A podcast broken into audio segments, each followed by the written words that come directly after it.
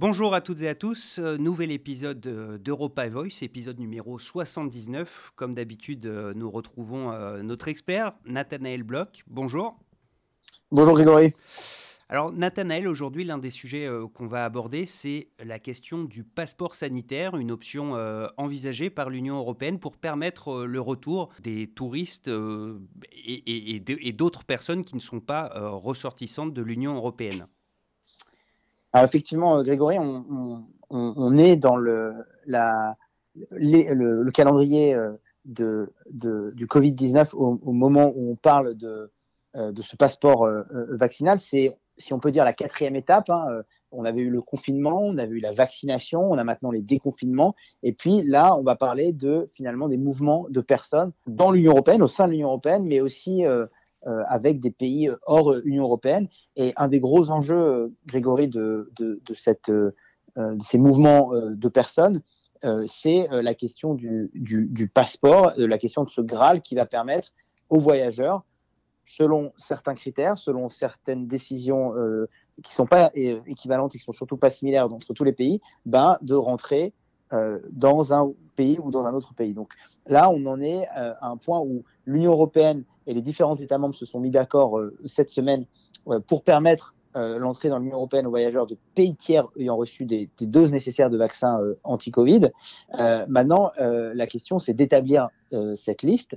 on a pour l'instant une liste assez réduite qui comprend sept membres, dont l'Australie, d'où on enregistre. Mais voilà, la question a vite se poser de savoir au cas par cas quel pays et dans quelles conditions des ressortissants étrangers pourront rentrer dans l'Union européenne. Voilà, parce que effectivement, enfin, il semble qu'il y a un accord euh, de principe au sein de l'Union sur euh, la question. En revanche, euh, d'un pays à l'autre, comme vous le disiez à l'instant, les, critères d'éligibilité ne sont pas forcément les mêmes d'un pays à l'autre. C'est un peu en ordre dispersé. Ah, c'est en ordre complètement dispersé, mais c'est finalement, avec cette crise sanitaire, on, est plutôt habitué à voir ça du côté de l'Union européenne. Euh, ce que véritablement les 27 euh, pays membres, il hein, faut rappeler, hein, on est à 28 moins 1 depuis le, Brexit et la sortie du Royaume-Uni, c'est ce qu'ils espèrent, c'est la mise en place d'un certificat vert euh, commun pour faciliter les, passages aux frontières. il faut se rappeler qu'au au moment, au, pic de la crise, on avait eu ces débats, ces questions de la, finalement, de la légalité, de la restriction des mouvements au sein de l'Union européenne entre pays membres de l'Union européenne. On a vu ça entre l'Allemagne et la France, par exemple. Et donc là, l'idée, c'est finalement peut-être de ne pas reproduire ces mêmes erreurs à la fois d'un point de vue euh, logistique, pour que euh, ça se passe bien, pour que le, tourisme reprenne, que l'économie reprenne, mais aussi, euh, Grégory, je dirais presque d'un point de vue symbolique, est-ce qu'on arrivera à ne pas fragiliser Schengen avec cette question du passeport vaccinal comme elle a pu être fragilisée au moment euh, des restrictions et des premiers confinements. Et du coup, est-ce qu'on voit, euh, vous disiez tout à l'heure qu'il y avait euh, eu une réunion cette semaine pour aborder le sujet, est-ce que les choses ont pu être un peu aplanies ou on est encore dans le flou pour l'instant? Alors, ce qui s'est passé cette semaine, c'est que les ambassadeurs des, 27 ont, approuvé hein, cette, cette recommandation de laisser les, voyageurs de pays tiers qui ont reçu les doses nécessaires de vaccins anti-Covid rentrer dans l'Union européenne. Euh, c'était une recommandation qui avait été proposée par la, Commission européenne, mais euh, rappelons-le, hein, sans rentrer dans les détails, qui, n'est pas d'application contraignante. Donc après, ça veut dire que, que, chaque État, finalement, euh, malgré cette proposition faite par la Commission européenne, approuvée par les ambassadeurs, chaque pays après sera libre ou pas d'appliquer cela. Alors, il n'y a pas de raison sur le papier, a priori, euh, que euh, des pays soient réticents parce que euh, encore une fois ça va permettre de relancer la saison touristique là à partir du, mois de juin et, puis l'économie en général mais encore une fois on n'est pas n'est pas à l'abri pas tellement par rapport à ces questions de, de l'intérêt économique d'avoir du passage d'avoir des mouvements de l'Union européenne mais plus par rapport au fait que chaque pays peut avoir des normes euh, qui peuvent être un petit peu euh, différentes. Par, exemple, euh, est-ce qu'on parle de personnes, est-ce qu'on doit maintenir ou pas les masques? Est-ce qu'on doit avoir un test PCR valide malgré le fait d'avoir été vacciné? Donc c'est plutôt maintenant le diable est dans les détails. Et même pour ces, ces mouvements de personnes au sein de l'Union européenne, le diable sera dans les détails de savoir en fait quelle sera toute l'ampleur de ce passeport vaccinal et de son application au sein de chaque pays de l'Union européenne Et puis, un autre enjeu, Grégory, c'est qu'il y a tout un travail aussi à faire pour coordonner au niveau de tous les pays de l'Union européenne ce passeport vaccinal, mais dans l'intervalle, comme les pays n'ont pas tous été sur le même calendrier de déconfinement, on a déjà des initiatives qui sont sorties au sein de certains pays d'une espèce de passeport interne, euh, de passeport sanitaire interne. Donc maintenant, la question, ça va être aussi comment on va réussir à harmoniser ce qui a déjà été produit, ce qui est déjà sorti en termes de passe sanitaire, avec euh, quelque chose de plus global, euh, valide, cohérent et efficace au niveau de l'Union européenne pour prendre un exemple un peu et, pour que nos éditeurs comprennent de, quoi il s'agit, euh, c'est finalement comme euh, ce qui s'est passé en France. On avait euh, le système officiel de réservation de vaccins, les, plateformes officielles, avec les canaux officiels qui ont, tardé à se mettre en place et qui ont rencontré certaines réticences et certains blocages. Et on avait eu à côté des initiatives plutôt de, faites par des data scientists individuels, comme la plateforme Vitmados, qui ont permis euh, bah, d'accélérer le processus là. Bah, là, ce sera la même chose. C'est comment est-ce qu'on va réussir à concilier des initiatives individuelles d'État avec quelque chose de plus global au risque bah, d'avoir moins d'efficacité parce que ce sera plus compliqué à coordonner au niveau des 27 États membres. Ouais. Vous disiez tout à l'heure que euh, le diable se cachait dans les détails et qu'il fallait encore euh, affiner beaucoup tout ça. Il me semble que l'une des conditions proposées par l'Union européenne pour ce passeport vaccinal, déjà, c'est que euh, les personnes qui souhaitent entrer dans l'Union européenne soient vaccinées avec des vaccins euh, validés et approuvés par euh, les autorités européennes. donc, a priori, pour les touristes américains, pas de problème. Mais par contre, les Chinois, on sait que c'est une source de revenus touristiques très importante pour à peu près tous les pays de, de l'Union qui sont vaccinés avec leur propre vaccin chinois qui n'est pas reconnu en Europe. De fait, les, Chinois ne vont pas pouvoir euh, revenir euh, dans l'Union européenne, euh, même s'ils sont vaccinés, parce que leur vaccin ne vaut rien aux yeux de Bruxelles. Oui, Grégory, c'est un très bon point, mais je, vais même le prendre et le, développer un peu plus. La, question, une question similaire va se poser aussi avec, par exemple, une deuxième ou une troisième injection pardon, de Pfizer.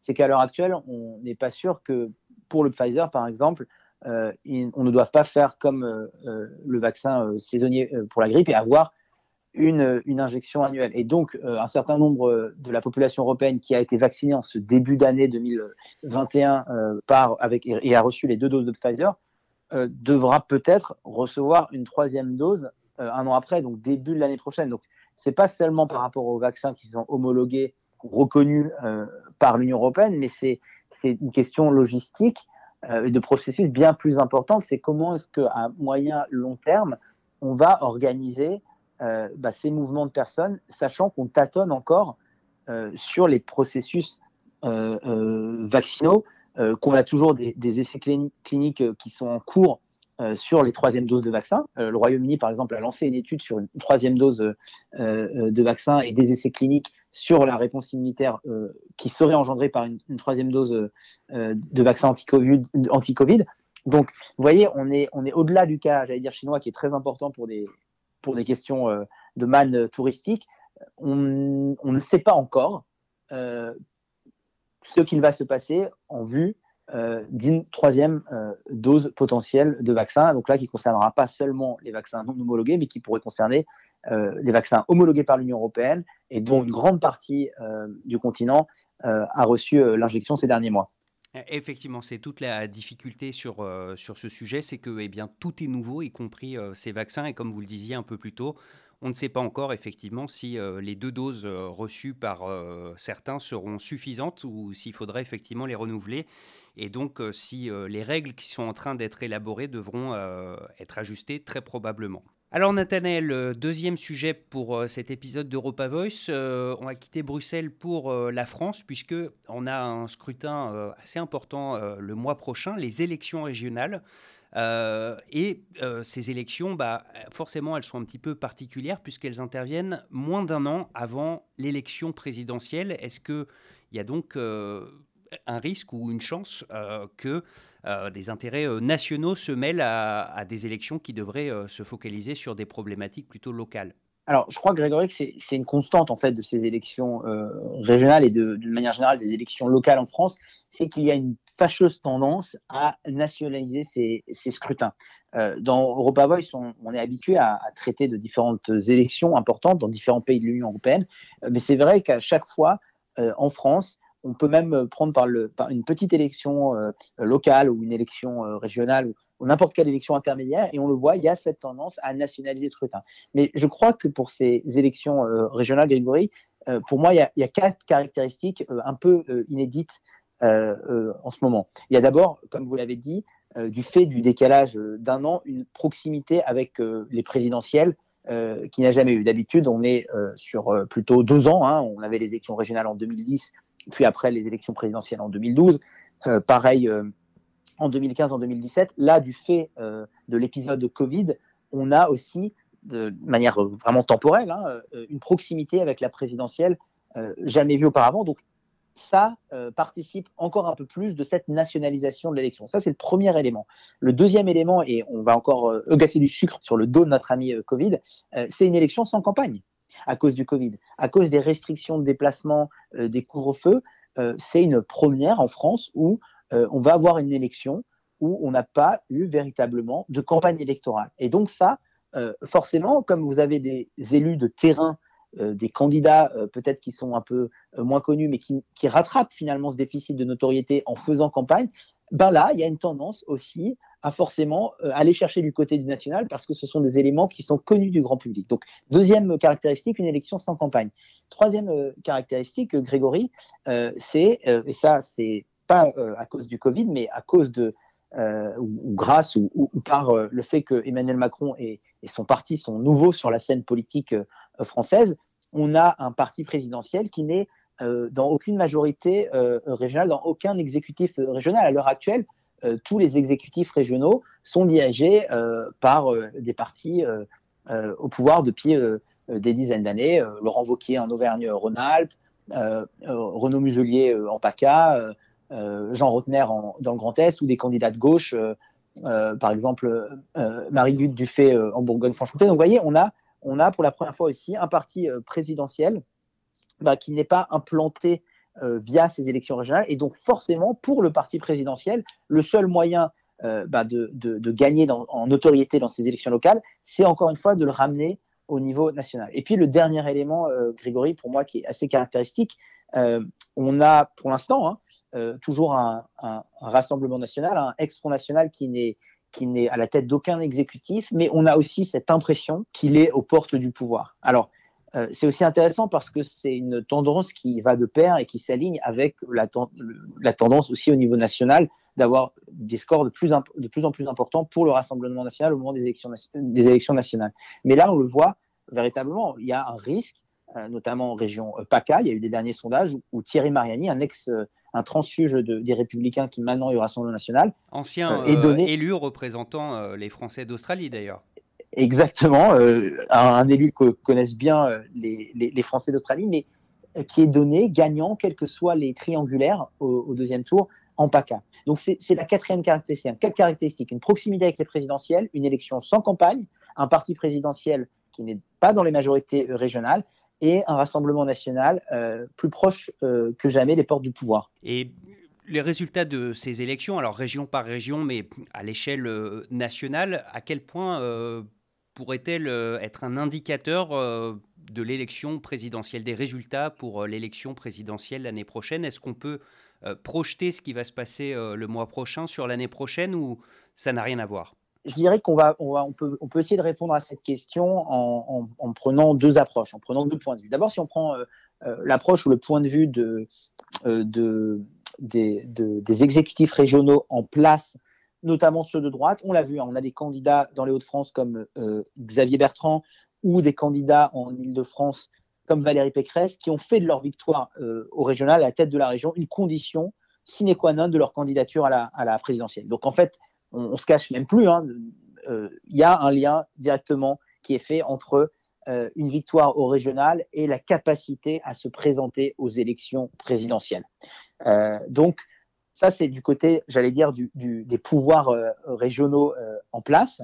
On veut utiliser ces élections comme un tremplin pour aller secouer Emmanuel Macron.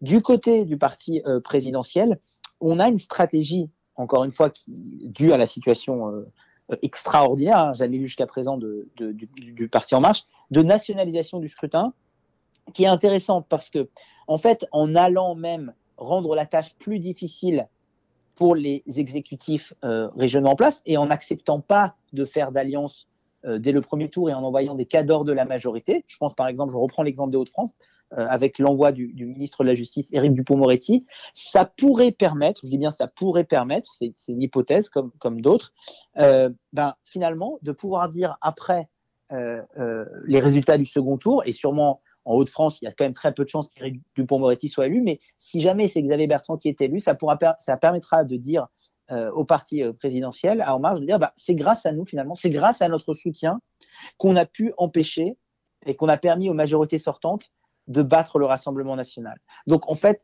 de participer aussi à ce storytelling, cette narration, de dire on n'a pas perdu ces élections régionales. Non, non, on n'a pas perdu. On a contribué à battre le Rassemblement national et on est le seul parti en vue de 2022 à être capable de battre le Rassemblement national. Donc vous voyez en fait dans les, dans les, dans les deux cas, on est sur deux stratégies. Dans un cas, on est sur une, sur une stratégie de tremplin, utiliser ces régionales pour dire ben, si je suis capable et si j'ai gagné aux régions, je serai capable de gouverner euh, le pays. J'ai fait mes preuves. Et de l'autre côté, du, du côté d'Emmanuel Macron, de dire nous sommes les seuls capables de faire rempart pour 2022 au Rassemblement national. Alors, il y a une région où, a priori, il y a assez peu de suspense, c'est la région euh, parisienne, euh, dirigée par euh, Valérie Pécresse, ancienne membre des Républicains, qui a été élue en 2015, après quasiment 20 ans de gestion socialiste. cette année, elle est face à une gauche extrêmement divisée, les écolos d'un côté, le PS de l'autre. Euh, une candidate médiatique, Audrey Pulvar, pour, euh, pour, euh, pour le et du coup, tous les sondages donnent Valérie Pécresse gagnante sans aucun problème. Oui, en, alors en, Ile-de-France, on a effectivement assez peu de suspense, hein, avec, avec, pour, pour deux raisons. D'abord parce que beaucoup s'accordent à dire que la, que la gestion, le mandat de Valérie Pécresse était un mandat, est, un mandat honorable. Hein. ça, c'est la, première raison. Euh, en Ile-de-France. Et puis il y avait surtout ce ras-le-bol, comme vous l'avez mentionné, de, ces, décennies euh, d'exécutif régional de, Jean-Paul Huchon. Et puis la deuxième raison que vous avez aussi mentionné, Grégory, c'est que euh, le rassemblement de la gauche n'est pas encore pour demain dans l'ensemble de la France et il ne l'est pas non plus à Paris. Et donc si la gauche n'est pas rassemblée à Paris, elle ne pourra pas gagner et, venir faire concurrence avec Valérie Pécresse. Et puis euh, l'autre chose, c'est qu'effectivement, alors en, région euh, parisienne, vous avez quand même, euh, vous avez quand même des, pointures du, du gouvernement qui sont envoyées pour, bah, pour essayer de, de, faire un score, mais on le voit aussi que Emmanuel Macron investit beaucoup moins en Ile-de-France et, on voit beaucoup moins, je crois, hein, j'ai les chiffres euh, les grands ordres mais par exemple, dans, le, dans, le, dans les Hauts-de-France, on a quatre ou cinq membres du gouvernement qui sont envoyés aux élections régionales. Donc on voit aussi que pour Emmanuel Macron, euh, on sait déjà que la région euh, Île-de-France est perdue d'avance. Enfin, en tout cas, elle, restera aux mains de Valérie Pécresse. et que, à part s'il y a une union de la gauche et, une volonté de, bah, de faire liste commune, il y a peu de raisons que Valérie Pécresse ne soit pas euh, candidate euh, et surtout euh, à sa propre succession. Alors, toujours là-dessus, sur cette élection francilienne, euh, la candidate euh, du PS, donc Audrey Poulevard, ancienne euh, journaliste, elle est devenue adjointe d'Anne Hidalgo lors des dernières élections municipales. Audrey Pulvar, relativement nouvelle en politique, mais qui a une proposition, en tout cas qui a fait beaucoup, beaucoup de bruit, celle de rendre totalement gratuit les transports en commun en Ile-de-France. Les transports en commun en Ile-de-France, c'est un budget de 4 milliards et demi d'euros par an. Est-ce qu'une proposition pareille elle est crédible et euh, qu'elle soit crédible ou pas, euh, est-ce que vous pensez qu'elle euh, a rencontré un écho positif auprès de l'électorat? Alors, je pense d'abord, pour répondre à la première partie de la question, je pense que c'est une, proposition qui n'est pas crédible du simple fait qu'en fait, que c'est un running gag en fait de, ces élections régionales ou des élections générales. C'est la proposition de gratuité. en fait, rien n'est gratuit les choses peuvent être fortement subventionnées. Et je crois que de plus en plus de personnes savent que la gratuité se paye à un moment ou à un autre quelque part dans la chaîne. Donc, c'est une proposition qui est complètement fantaisiste et surtout, je pense qu'elle n'accroche pas l'électorat du simple fait que euh, si elle était fantaisiste, mais encore si elle était nouvelle, il pourrait y avoir un, étonnement ou il pourrait y avoir euh, euh, une curiosité par rapport à cette proposition. Mais c'est quelque chose qui est proposé depuis, depuis des années à, travers n'importe quelle élection.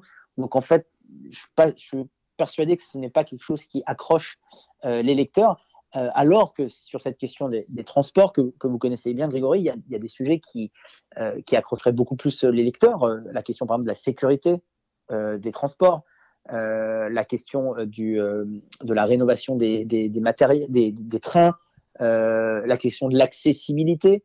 il y a beaucoup de gares encore dans Paris et en dehors de Paris qui ne sont pas accessibles. Donc, vous voyez, d'un côté, on a une proposition démagogique, fantaisiste qui ne marche pas. Et de l'autre, on a peut-être des, axes plus compliqués, un peu moins sexy sur le papier, mais qui sont certainement même beaucoup plus porteurs en termes euh, d'attrait électoral. Bon, un scrutin donc euh, de toute évidence qui sera euh, très intéressant. On suivra ça de près. Merci Nathanaël, comme toujours, pour vos éclairages sur ce qui se passe en Europe. Et puis on se retrouve au prochain épisode. Ce sera le 80e. Il faudra peut-être qu'on fasse ça d'ailleurs. J'espère qu'on fera ça de visu, Grégory. Avec plaisir. Merci beaucoup. Merci, au revoir.